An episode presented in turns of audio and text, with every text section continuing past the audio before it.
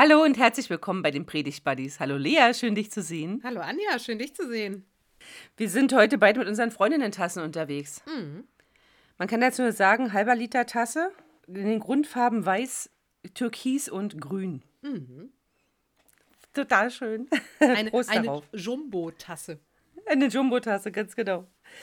Ja, Gott aber erweist seine Liebe zu uns darin, dass Christus für uns gestorben ist, als wir noch Sünder waren. Steht im Wochenspruch, der die Woche vom Sonntag Reminiscere an eröffnet. Steht im Römerbrief 5, Vers 8. Gott aber erweist seine Liebe zu uns darin, dass Christus für uns gestorben ist, als wir noch Sünder waren. Ist für mich einer der wichtigsten Sätze in der Bibel. Christus starb für uns, als wir noch Sünder waren. Konntest gar nichts machen. Ist so. Kann man sich nicht verdienen. Tut mir wirklich gut. Ein guter Vers. Ein sehr guter Vers, ja, absolut. Wir haben es heute ja mit einem spannenden Text zu tun aus dem vierten Buch Mose aus Numeri. Hatten wir schon mal. Nee, ne? Wir hatten noch keinen Numeri-Text. Ich denke nicht. Ja, super. Wir hatten keinen Amos-Text, habe ich geleitet. Da haben wir keinen, so- keinen Numeri-Text gehabt. Da habe ich- leite ich auch. Läuft bei uns. Ja, ich freue mich. Äh, Bei mir. Jedes Ist Mal klar. wieder. Und denke, yes, Yes! strike. Yes, she did. Ja, super. Also, aus dem vierten Buch Mose stammt der Predigtext für den Sonntag Reminiscere.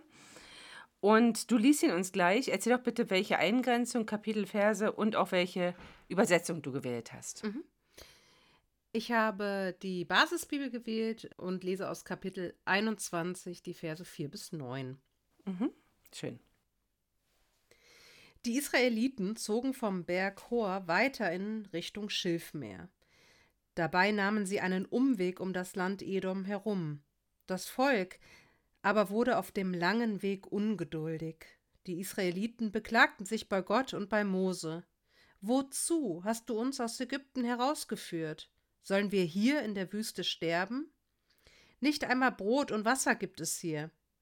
Wir ekeln uns vor dem schlechten Essen. Darauf schickte der Herr Giftschlangen zum Volk. Viele Israeliten wurden gebissen und starben. Das Volk kam zu Mose und bat, wir haben Unrecht getan, als wir so mit dem Herrn und mit dir geredet haben. Betet zum Herrn, dass er die Schlangen von uns fortschafft. Daraufhin betete Mose für das Volk. Der Herr antwortete Mose, Fertige eine Schlange aus Bronze an und stecke sie auf ein Feldzeichen. Jeder, der gebissen wurde, soll sie ansehen, dann wird er am Leben bleiben. Da machte Mose eine Schlange aus Bronze und steckte sie auf ein Feldzeichen. Und tatsächlich, wer gebissen worden war und die Bronzeschlange ansah, blieb am Leben. Vielen Dank. Ich habe ein ein, aufregender Text, ja? ich hab ein, einen? hier, ein hier habe ich reingeschmuggelt, das äh, in der Basisbibel gar nicht stand. Aber, Aber ist ja vielleicht gar nicht schlimm. ja, ja, das, ein hier mehr oder weniger. Ganz genau. also, Numeri, vierte Buch Mose. Also eigentlich ist es ja so ein Buch, das auch ganz viel erzählt, ganz viel Erzählung von dieser Wüstenwanderung des Volkes. Wie steht es hier in der Bibelwissenschaft? Das Buch Numeri stellt den Weg der Israeliten nach dem Aufbruch von Sinai bis ins Ostjordanland hinein dar. Und unmittelbar vor unserer Geschichte hier ist Aaron gestorben. Und sein Sohn übernimmt jetzt das Amt des Aaron das ist die Situation und sie haben dann einen Kampf gehabt, den sie, oder sie mussten kämpfen und haben gewonnen. Gott hat sie also geschützt und bewahrt, einmal mehr. Und jetzt plötzlich sehen wir hier Aufruhr im Volk. Vielleicht noch wichtig, im Buch Numeri ist in Kapitel 6 der aaronitische Segen zu finden. In vielen Gemeinden wird der ja am Ende des Gottesdienstes gesprochen.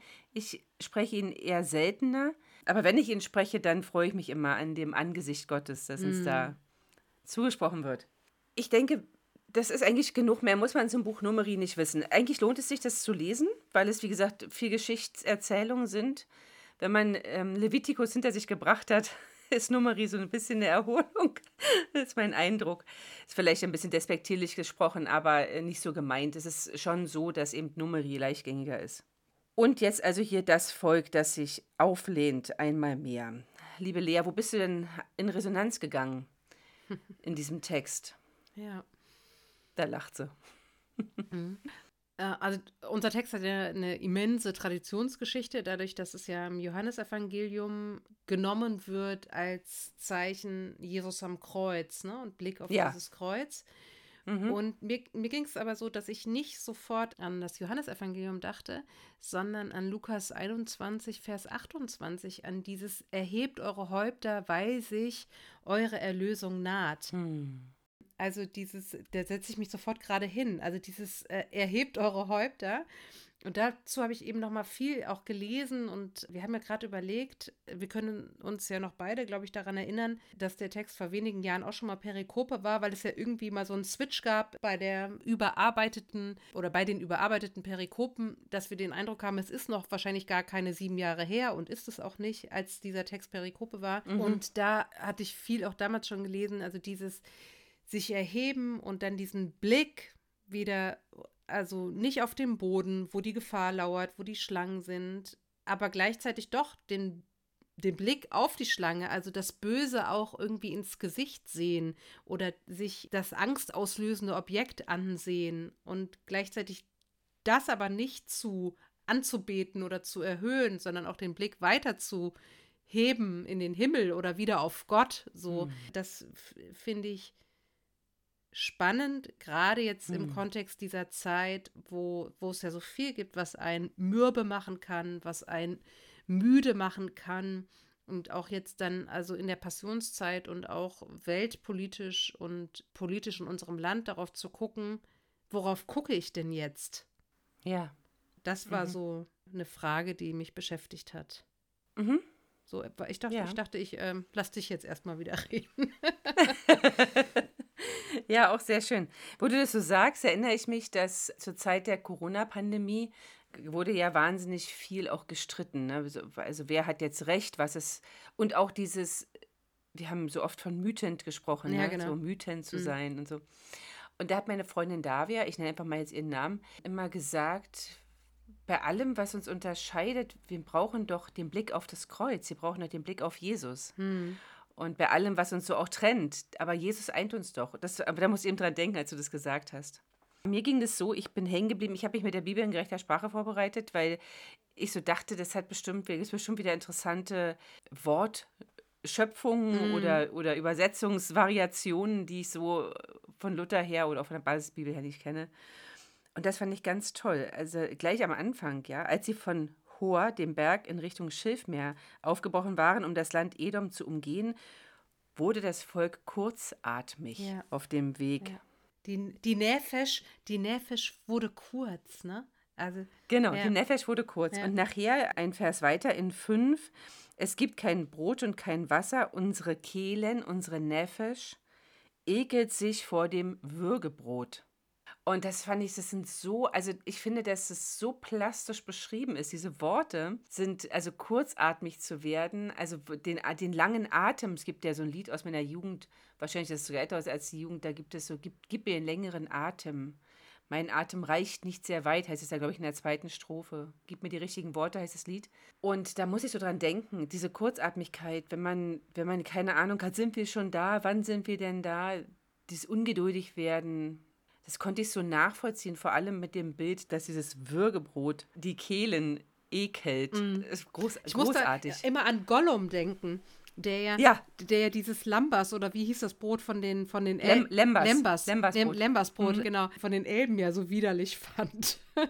so und ich glaube gerade so wie für Gollum glaube ich, Lembas ist, scheint das gerade für die Israeliten dieses, äh, wir können dieses Manna nicht mehr sehen, ne? Ja, genau. Also dieser Blick. Würgebrot. Ja, es ist äh, gar nicht dieses, oh krass, wir werden so grandios in dieser Wüste versorgt und es ist ja der Hammer mit dem, Ma das war jetzt ein unfreiwilliger Reim, also mit dem Manna. genau. So, und äh, genau, den hängt das so richtig zum Hals raus, scheinbar, ne? Ja, das wollte ich genau. nur sagen. Und das, mhm das fand ich, ja, also ich musste tatsächlich auch bei dem Text mehrfach an das ganze Universum vom Herrn der Ringe denken. Mm. Also auch der Hobbit im Film jedenfalls, wie der, und ja eigentlich auch im Buch noch viel stärker, dass sie nicht den Blick nach unten senken sollen. Sie sollen auf dem Weg bleiben, aber sie sollen sich auf das Ziel konzentrieren, sich nicht vom Weg abbringen lassen und so. Ne? Als die Zwerge auf dem Weg sind, zum einsamen Berg.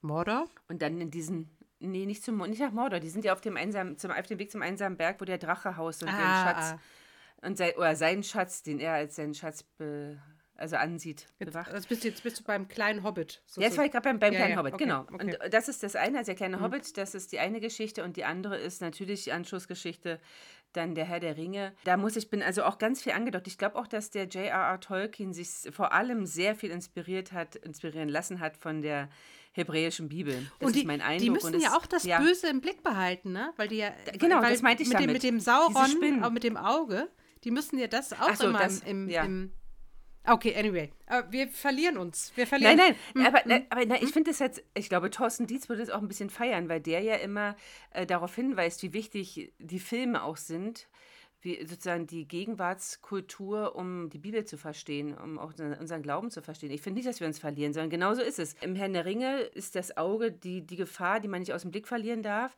Beim kleinen Hobbit sind es ja in diesem Düsterwald die Spinnen, die mm. ihnen dann die, die Gefahr, die von oben kommt oder die eben vor ihnen liegt und die sie sehen müssen, um sich davor zu schützen. Sei es drum, ganz genau, mir ging das so, als ich das las, dachte ich immer zu an Mittelerde. Mm. Und auch natürlich, und Menne Tolkien hat ja sein großes epochales Werk angefangen äh, unter den Eindrücken des Ersten Weltkrieges, mhm. nach dem Ersten Welt, also eigentlich während des Ersten Weltkrieges. Und da habe ich so gedacht, es ist tatsächlich, was wir in unserem Land oder was wir halt in unsere, auch in Europa erleben, ist etwas, da kann uns der Text wirklich aufmerken lassen.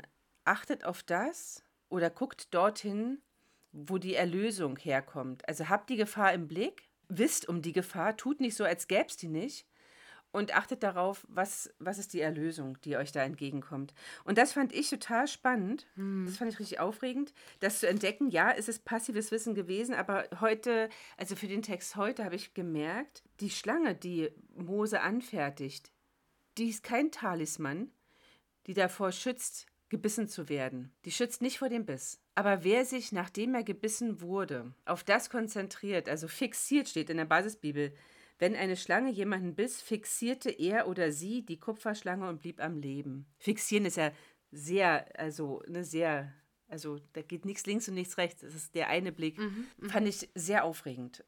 Und habe mich so gefragt, wie ist das heute? Wo müssen wir hingucken? Oder wie konkret kann der Blick auf Jesus heute sein? Oder wie, also wir sind ja nicht, nicht auf Golgatha, sondern wir brauchen ja einen, also was, worauf können wir heute unseren Blick fixieren? Was ist das? Also auf Jesus, klar, aber das ist ja doch eine. Ja, ja. Mhm.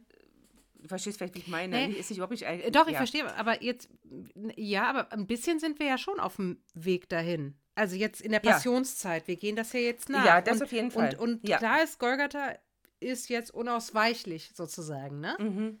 So, mhm, auf jeden mhm, Fall lässt es nicht zurückdrehen. Das ist. Äh, nee. Ähm, das stimmt, also im Rahmen mhm. der Passionszeit, mhm. richtig. Da gehen wir unweigerlich, wenn der Herr Jesus nicht vorher wiederkommt, gehen wir unweigerlich auf Karfreitag zu, mhm. auf Kar-Samstag, auf Ostersonntag, also ja, auf Kreuz und Auferstehung. Aber bleiben wir mal mhm. vielleicht in dem größeren Kontext, in dem größeren Zusammenhang. Also in der Gemeinde jetzt zu sagen, wir gehen auf Karfreitag zu und sollen das, Blick in den Kreu äh, in, äh, das, sollen das Kreuz in den Blick nehmen. Ja, diese Botschaft, dieser Text gilt aber auch darüber hinaus, ja, ja. über die Passionszeit hinaus. Und da ist jetzt meine Frage, die ich ganz gerne mit dir mal ein bisschen bedenken würde. Was wäre das denn mhm. heute? Was mhm. kann man, irgendwas, ich bin ja, du weißt ja, ich bin ja immer so haptisch. Ich kann ja immer so viel anfangen mit was anfassen. Deswegen, ich habe ja um meinen Hals das Kreuz und das Symbol für Leben aus Israel, das Haya hängt an der Kette und das Haya nehme ich ja immer von der Kette oder hänge es aus dem Blickfeld, wenn Karfreitag ist. Also ich bin so ein, bin so ein sehr haptischer, so ein sehr an der Stelle sinnlicher Mensch. Mhm. Und ich würde, glaube ich, gerne der Gemeinde, ja, das sind wir jetzt vielleicht schon zu weit, vielleicht sind wir schon zu weit vorgesprungen, vielleicht müssen wir noch ein bisschen im Text bleiben. Aber das war im Hinterkopf so, dass wir das vielleicht noch mal im Blick nehmen können. Was könnte man der Gemeinde mitgeben an Orientierung? Aber ich springe nochmal zurück also nochmal in die Situation hinein. Das Volk ist müde, das Brot ekelt sie, Würgebrot nennen sie es hier, was in der Bibel in gerechter Sprache. Die Kehlen schnüren sich davon zu und Gott wird einmal mehr, ne, hat den Kanal voll, schickt Schlangen. Und dann kehrt das Volk um.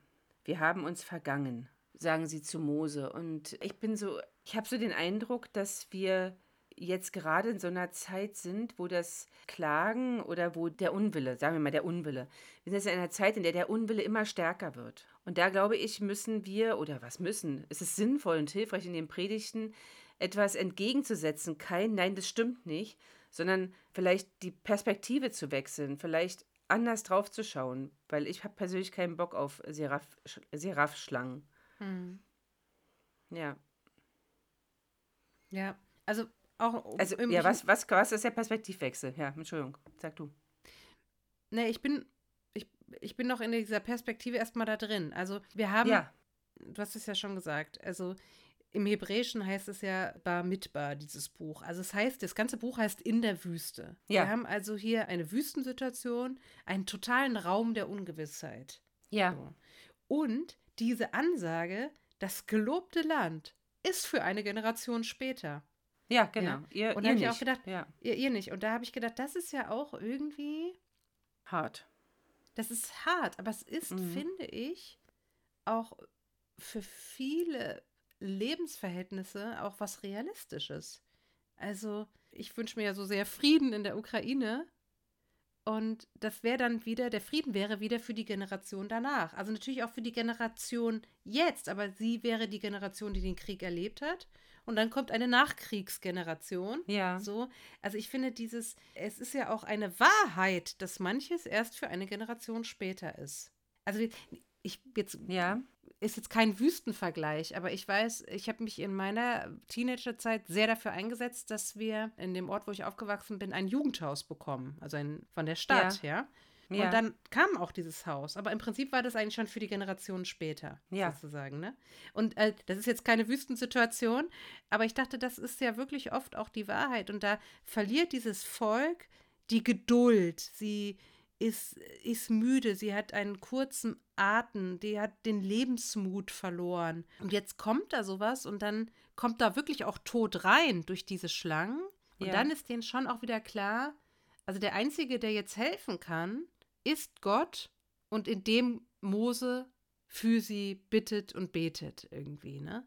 Also was für auch was für eine Dynamik und trotzdem bleibt der Raum der Ungewissheit ja auch, der bleibt ja, ne? So, also es ist so eine, also ich finde, es ist, also als die Unterfahrertöchtern die Folge dazu aufgenommen haben, das war im Mai 21, da, du hattest ja vorhin schon die Pandemie angesprochen, und die gehen auch darauf ein, dieses, dieses unfassbare Mürren ja. oder Murren, Murren, Mürren, Murren während der Pandemie. Du konnt, keiner konnte es richtig machen, ja.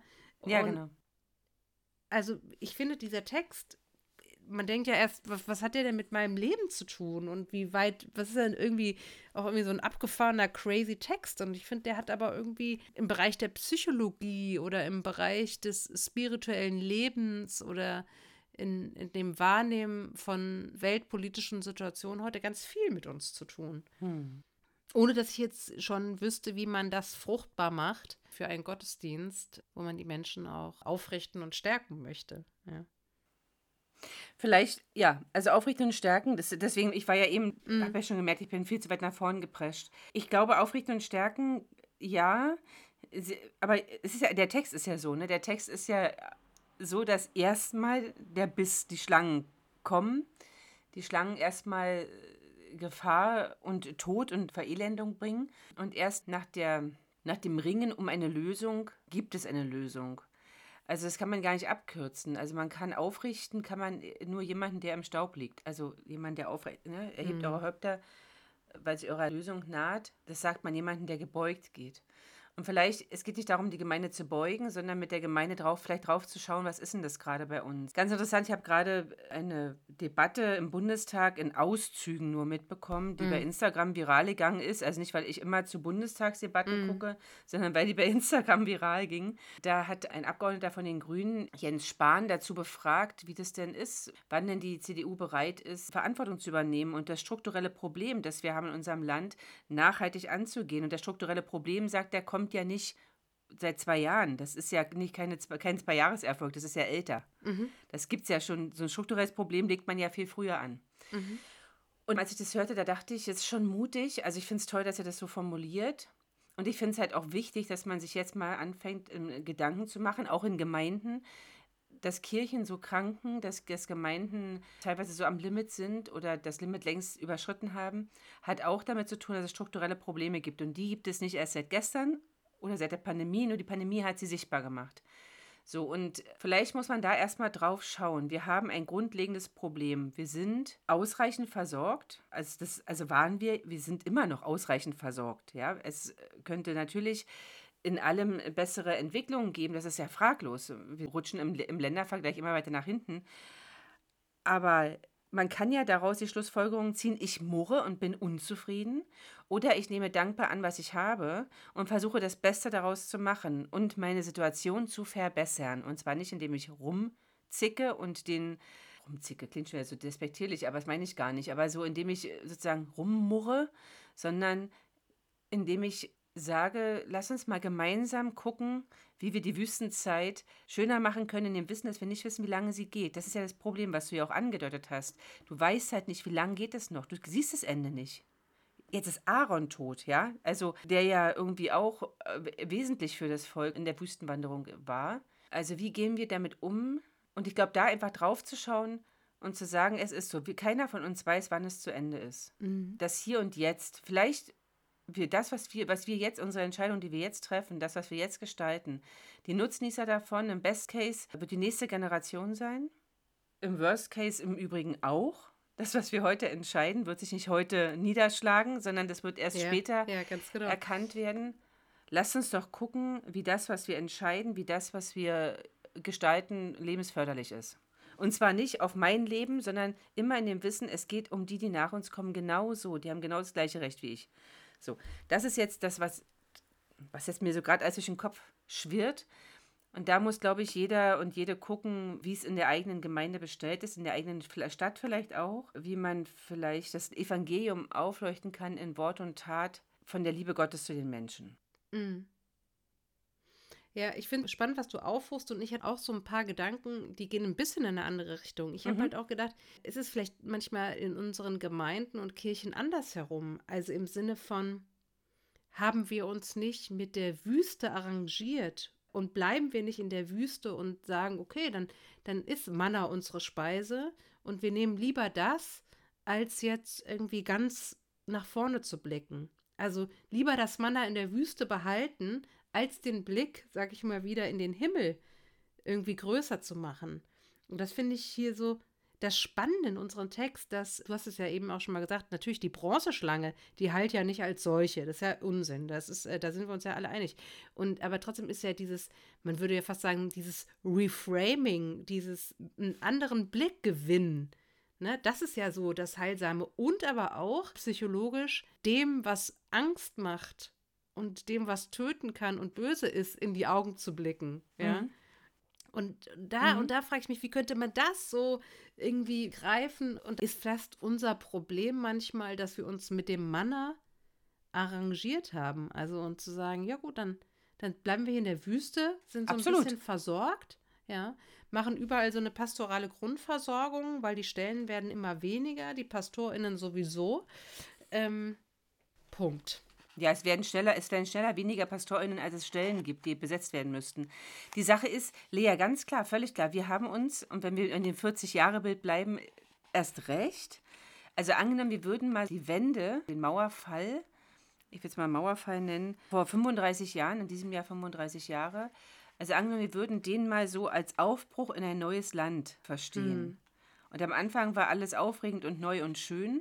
So, und jetzt haben wir 35 Jahre rum. Die Unzufriedenheit in der ehemaligen DDR ist mit Händen zu greifen, mm. aber auch die Unzufriedenheit in der ehemaligen alleinigen BRD und damit auch in Gesamtdeutschland. Das ist alles eindeutig und nicht zufriedenstellend.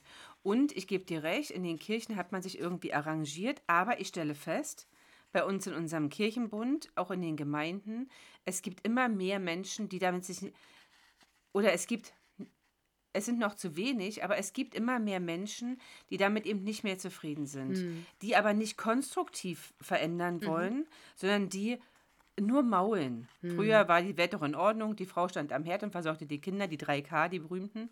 Und in der Tat Die Kirchen sind zum Teil große, träge Bürokratiemonster. Und trotzdem erlebe ich da schon so einen Aufbruch. Und jetzt ist nur die Frage, ist der Aufbruch einer, der das Leben fördert, der sozusagen das Manna, das da ist, nimmt und damit ermutigt, jetzt voranzugehen. Alles darauf zu setzen, dass das Ziel immer noch das gelobte Land ist. Mhm. Oder sage ich, ey, scheiß Manna, es mir reicht's, ich möchte zurück an die Fleischtöpfe Ägyptens. Denn das ist ja genau die Frage, die sie hier wieder stellen. Warum hast du uns in die Wüste geführt? Wären wir doch in Ägypten geblieben, da hätten wir wenigstens satt zu essen. Also der Rückbezug auf damals war alles schöner und besser und toller. Und das ist was, was man vielleicht, das hat eher was für einen Kirchentag oder so, aber das ist wirklich, ich finde, das ist halt so ein starkes, wichtiges Thema. Und jetzt müssen wir es runterbrechen auf mhm, Gemeinde, -hmm. in die einzelne Situation hinein. Und dann auch die Frage, und damit kommen wir, glaube ich, zum, wir müssen tatsächlich zum Ende kommen. Leider, warum eigentlich? Wie schade. Die Frage, wie können wir in unseren Gemeinden oder vielleicht nochmal anders, vielleicht, wie können unsere Gemeinden, wie kann Gott aus unseren Gemeinden, oder wie können wir es Gott erlauben oder erlauben, wie können wir sozusagen mitmachen, wenn Gott aus unseren Gemeinden so ein, so ein Symbol macht wie die eherne Schlange. Dass Menschen einfach, wenn sie in die Gemeinden kommen oder wenn wir als Gemeinden, als, als Glaubende zu den Menschen hingehen, dass wir dieses Symbol, diese Strahlkraft haben, Menschen, die uns begegnen, denen können wir die heilsame Liebe Gottes bringen. Mhm. Gott erweist seine Liebe zu uns darin, dass Christus für uns gestorben ist, als wir noch Sünder waren.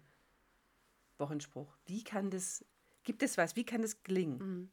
Also die Frage ist ja, wo, worauf blicken wir jetzt? Ne? Was sind jetzt unsere Leuchttürme ja. sozusagen? Ne? Genau. Und das finde ich. Und wie, und wie sind wir Leuchtturm? Und wie sind wir Leuchtturm? Ja. So. Ich finde, also was für mich ganz persönlich ein Leuchtturm ist, wäre der Rückbezug auch zu letzter Woche zu sagen, der Himmel bleibt offen. Der Himmel ist und bleibt offen. So. Ja. Und der andere Leuchtturm wäre für mich auch nochmal die Jahreslosung. Ja. Also das, was du sagst, das geschehe in Liebe, es wird in Liebe geschehen, lass es in Liebe geschehen. Das ist jetzt natürlich noch nicht runtergebrochen, das ist jetzt erstmal nur was, wo ich, wo ich merke, da gehe ich in Resonanz oder da ja. passiert was mit mir.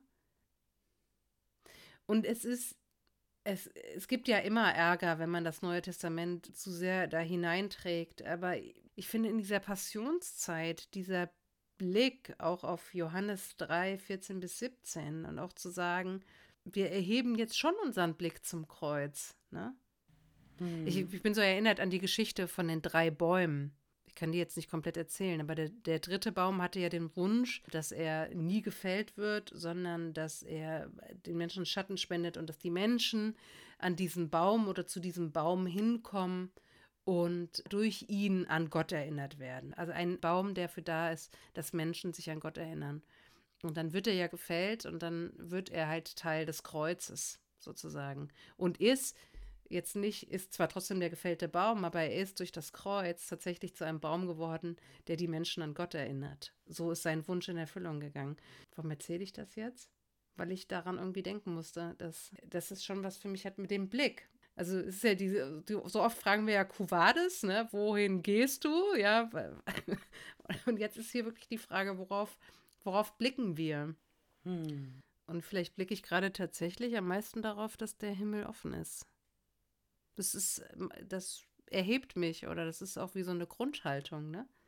Mm. Ähm, etwas, was meine, was mein Manna ist oder meine Hoffnung speist, die, die mir schmeckt, ja. Nicht, nicht die mich zum Würgen bringt. Hm. Was ist das Evangelium des Textes, Lea?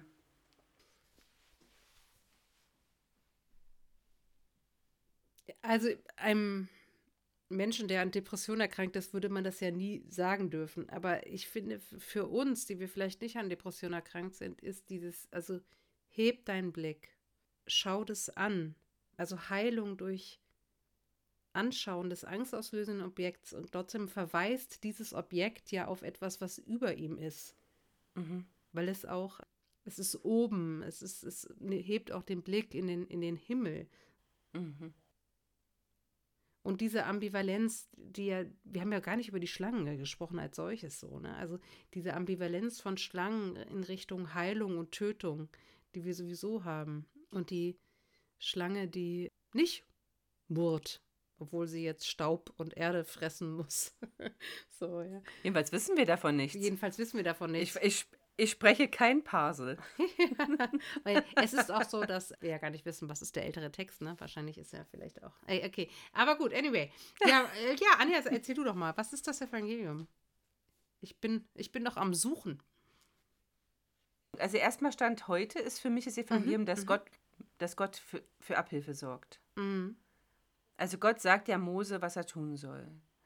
Und dass Gott sozusagen das, was an was den Menschen am meisten Angst macht, aufrichten lässt, sozusagen seine Macht darüber auch demonstrieren lässt, indem er das als, als Symbol der Lösung, der Heilung sozusagen mhm. verwendet. Und ich meine, der Eskulapstab kommt ja vermutlich daher oder zumindest und, und das, Gott, äh, ja und Gott, Entschuldigung, dass ich unterbreche, und Gott macht es ja gut. nicht so, wie sie das gerne hätten, ne? Er, sch er schafft die Schlangen ja nicht einfach fort, nee, sondern er, scha er, schafft, er schafft etwas, das äh, die Bisse nicht zum Tode führen, ne? Er macht genau, das, das war das. Also, genau. Er, er, schafft Abhilfe, aber auf seine Weise, ne? Ja, genau. Ja, ganz genau. Gott hat das, hält das Zepter weiter in der Hand, aber er, also er räumt uns nicht alle Unbild aus dem Weg. Gar nicht. Das war das, was ich vorhin meinte, als ich sagte, dieser Stab, die eherne Schlange, die sorgt nicht dafür, dass sie nicht gebissen werden. Gebissen werden sie trotzdem. Wer aber nach dem Biss sich daran erinnert, wo es die Lösung gibt, hm. der wird leben. Also durchs Leben durch müssen wir. Wir müssen durch die Höhen und Tiefen, wir müssen diese ganzen Probleme, die es in unserem Leben gibt und auch das, was wir gerade in unserem Land erleben und was mich oft sehr bedroht, das müssen wir, also das kann ich nicht wegatmen. Das funktioniert nicht, es ist da. Mhm. Und ich kann mich darauf, also ich kann auf Gott schauen und da gibt es ja unterschiedliche Methoden das zu tun. Ich persönlich, das habe ich ja auch schon eine Milliarde Mal erzählt, gehe ja sehr gerne, wenn es bei mir eng wird, innen und außen, dann gehe ich ja in meine Gemeinde und setze mich ans Kreuz und, mhm. und warte, dass ich Weite erfahre. Oder ich gehe an die Lesung und erfahre in dem, in dem Wind, in dem, dass Gott mir mich frei pustet sozusagen.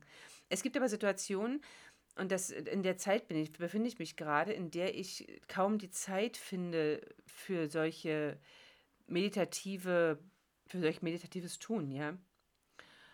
Und da hilft mir persönlich jedenfalls tatsächlich oft der, oft die Hand an mein Kreuz um den Hals, mich daran zu erinnern, ich bin verbunden. Also mich auf diese Weise mit Gott zu verbinden. Nicht aus dem Blick zu verlieren und äh, wer, wer, mich, wer mich rettet, wer mir das, die, die Heilung schenkt, das Heil schenkt, die Heilung, das Heil schenkt jedenfalls. Was für mich auch sehr bedeutsam ist, dass wir als Erzählgemeinschaft auch eine betende Gemeinschaft sind. Dass ich weiß, dass Menschen für mich beten.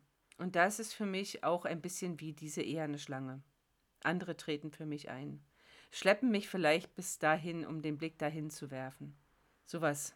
Also, und da, und da sorgt Gott für. Das war die Frage. Das Evangelium ist, Gott selber zeigt mir den Weg. Mhm. Ja, schön. Ja, vorerst, ne, für heute. Stand 13. Februar, morgen ist Valentinstag. So ist es. Ich habe gerade bei einer Bekannten im Status gesehen, aus einem Baumarkt für alle die Männer, die glauben, dass Valentinstag nicht wichtig ist, die Umzugskartons gäbe es in, in Gang 37. Fand ich auch nett. ja, so viel dazu. In diesem Sinne, ihr lieben Liebenden, ich hoffe, dass ihr einen wundervollen Valentinstag habt verbracht habt. Valentinstag, also dieser 14. Februar, der geht natürlich nicht nur an die Menschen, die einander erotisch lieben, sondern man kann jeden jederzeit mit seiner Liebe bedenken und beschenken. Gott beschenkt uns, indem er uns eine Lösung schenkt, ein Symbol, ein Erhebe den Blick, richte dich auf. Der Himmel bleibt offen, das möchte ich auch nochmal aufgreifen, was du von der letzten Woche schon geprägt hast. Auch jetzt wieder, der Himmel bleibt offen, und wir wünschen euch für alle Vorbereitungen Gottes reichen Segen. Und vielleicht habt ihr ja irgendwas Tolles für mich, die ich das Haptische so liebe. Schreibt es uns in die Kommentare, gern auch bei Spotify oder Instagram. Ja, schön. Und bis dahin, alles Segen Liebe. euch. Alles Liebe. Tschüss. Tschüss.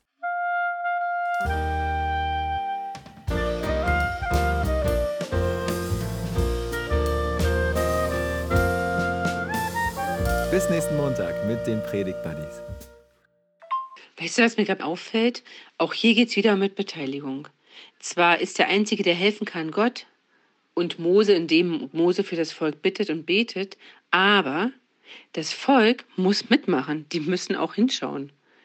Also es reicht nicht, die Schlange aufzustellen. Ja, diese, diesen Seraph an, als, aus Bronze, die müssen da schon auch hingucken. Mensch, ist ja wieder aufregend. Also wir bleiben beim Thema Mitwirkung. Cool. Liebe Grüße.